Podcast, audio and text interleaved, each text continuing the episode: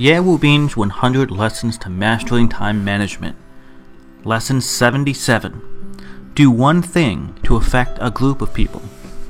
Hello everyone, my name is Wu Bin from Yishoneng. I am so happy to be with you now at 6 a.m. on the Ximalaya app. For those of you who have been following my lessons, welcome back. And if you're new here, welcome aboard. I'm so happy to have you with us. Time is man's scarcest resource. Once it's used, it can never be regained. So if you you're not using your time effectively, or the time you are spending is only getting you further away from your dreams in life, then stay with me. Listen a while, and I am confident I can help open your eyes to a new path that will get you closer to your dreams. I want to remind you that there are 100 classes in this album, and every class lasts about 6 minutes. It is updated at 6 a.m. New York City time each morning. Today, I invite you to participate in a 90 day game I call Do One Thing to Impact a Group of People. First, let me tell you about the game, and then I'll tell you how it works and what you need to do. Did you know that there are two stages to the Yishoneng classroom course? There is the 2 day stage and the 90 day stage. When you first join the class, we meet together for two days in a classroom environment. Then, afterwards, you learn outside of the classroom for 90 days, practicing and implementing the skills until they become new habits. During the 90 day phase, you should create a challenging and meaningful goal for yourself. If you've been listening to these audio recordings, then you will understand that many of the concepts I teach will be the same in the classroom course. In the class, I go into more detail and explain specifically how you can apply this to your own life. During the two day course, I talk about planning, energy management, prioritizing tasks into delay or execution, periods of reflection and inspection, the high altitude life, traveling, reading, and so on and so on and so on. Listening to the content is important, but what is even more important and what differentiates one who successfully converts these skills into action and results is actually doing it. It is better to begin doing one thing than to talk about a thousand things. We always want to admit too much but do too little. Today is a great opportunity to begin.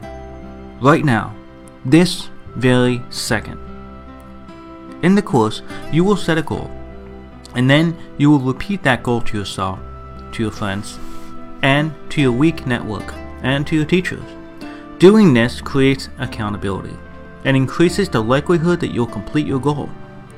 Do you remember in the last few lessons the concept of the weak network? The more people you interact with and provide information and value to, the more efficient you will be in expanding your network and gaining value from them.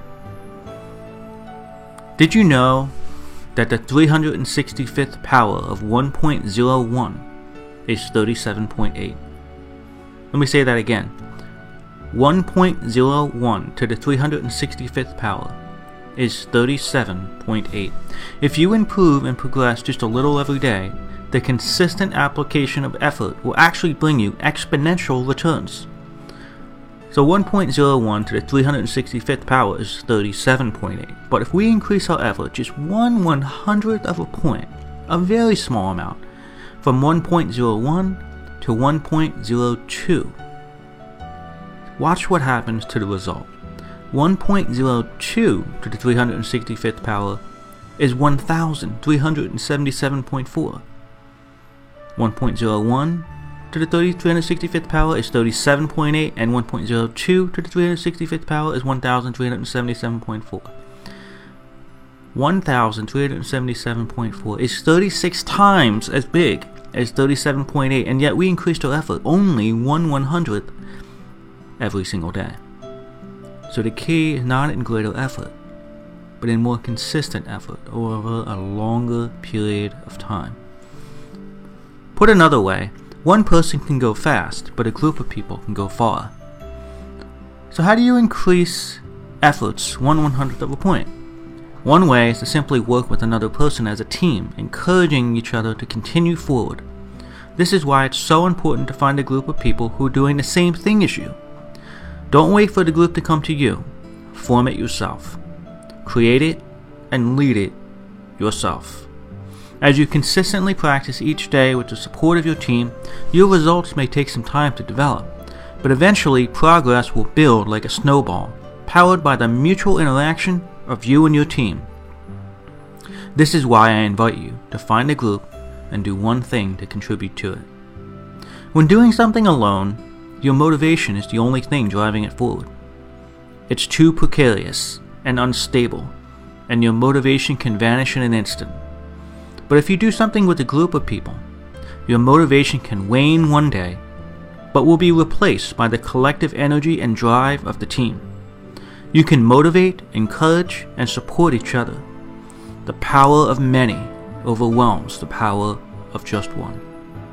This is the value and the power of the game I invite you to. So now let me tell you exactly how to play the game. Do you remember how I shared my plan of traveling throughout the world with a circle of friends? I did the same thing with my goal to run a marathon. I told a group of people what I was going to do, and I stayed with that group from start to finish. Many of my Yishoneng students engage teams that help them fulfill their goals. For example, one person had a goal to get up early in the morning and convert that into a habit. So they organized a group of people dedicated to getting up early in the morning. If someone wants to lose weight, we will together establish a group focused on losing weight. If someone wants to consistently write in a morning diary, they will look for a group to do this as well. If you read my book, Make Good Use of Time, you will see that I use a set of games to illustrate and help apply the concepts I teach. The book is effective because it focuses more on implementation and the development of skills to action rather than just reading or listening. So let me explain how this works. 90 days is a very short period of time, and it'll be over in an instant. The average person has about 30,000 days in life. Think about how many 90 day periods you have before you would retire. If you're as old as me, maybe you've had 190 day periods in your life before retirement. 190 day periods. So if you have 100 of these cycles, and it takes one 90 day period to realize a goal such as this, that it's not hard to agree that we can accomplish most of our dreams during our lifetime. It's wonderful, isn't it? At this moment, slow down. Relax. As if you were meditating. Slow down and think about what goal you want to accomplish in the next 90 days. Don't make a list, just think of one goal. When you are ready, please write the goal down. Now the rules of the game state that you must share this goal that you have just written down with a group of friends. This is the part that separates those who succeed and those who don't. This one step, this one action right now. Maybe you don't have the courage to share this goal with others. Maybe you are afraid that you won't accomplish the goal after committing to it. Throw those concerns away. Act. Believe in yourself. I encourage you to try. You should announce your goal, but where? I strongly recommend that you share it with your friends. Let this group be the network that you use to encourage yourself and others. Over the past three years, every student in my Yushan class has done this, and those students who do this have told me that they have accomplished their goals far sooner than the 90 day period, as long as they started as long as they began, wrote the goal down, and shared it with others. The reason is because the group provides feedback, support, and motivation, and the snowball effect kicked in. Instead of 1.01 alone, they were 1.02 together and achieved the result 36 times faster. So today, right now, write down your goal and share it with your friends. This is the celebration of the commencement of your goal achievement. You announce what you will do and ensure that everyone knows about it. By sharing it with your friends, they will share it with others, and you will find people who have the same goal as you. They'll find you, and you can work with them and work together. The key is not just to have a circle of friends, but to find people with similar goals who will be motivated to encourage you and support you as you motivate and support them. You both have an interest in helping the other succeed, because it will help you in the process. The Circle of Friends is actually the wrong name. It's actually a group of people with a common goal. Each person in the group should have a 90 day goal. Together, your team will provide mutual feedback, encouragement, and support, and this will multiply your efforts to the 365th power of 1.02 to 1377. Do you understand the plan? Please, try it. Please, share your dream or your goal, and then find 8 people with similar goals and form a group. Just like I mentioned in my book, Make Good Use of Time, the only thing you should do is find 8 weak connections to practice the 90 day Yishoneng game together. If you certainly can't find the 8 people, I suggest you share it repeatedly and continually with your networks until you will eventually find them. And if you really can't choose a goal that you want to accomplish in the next 90 days, then I'll give you one myself. Get up early and listen to my classes on the Ximalaya app every day. Listen to your favorite part of some of the classes from the beginning to the end, but you need to do one more thing, and this is very important to listen carefully. Don't just listen to the audio recordings each morning. Share what you learned with others. Share what you think about the material and how valuable it is for you.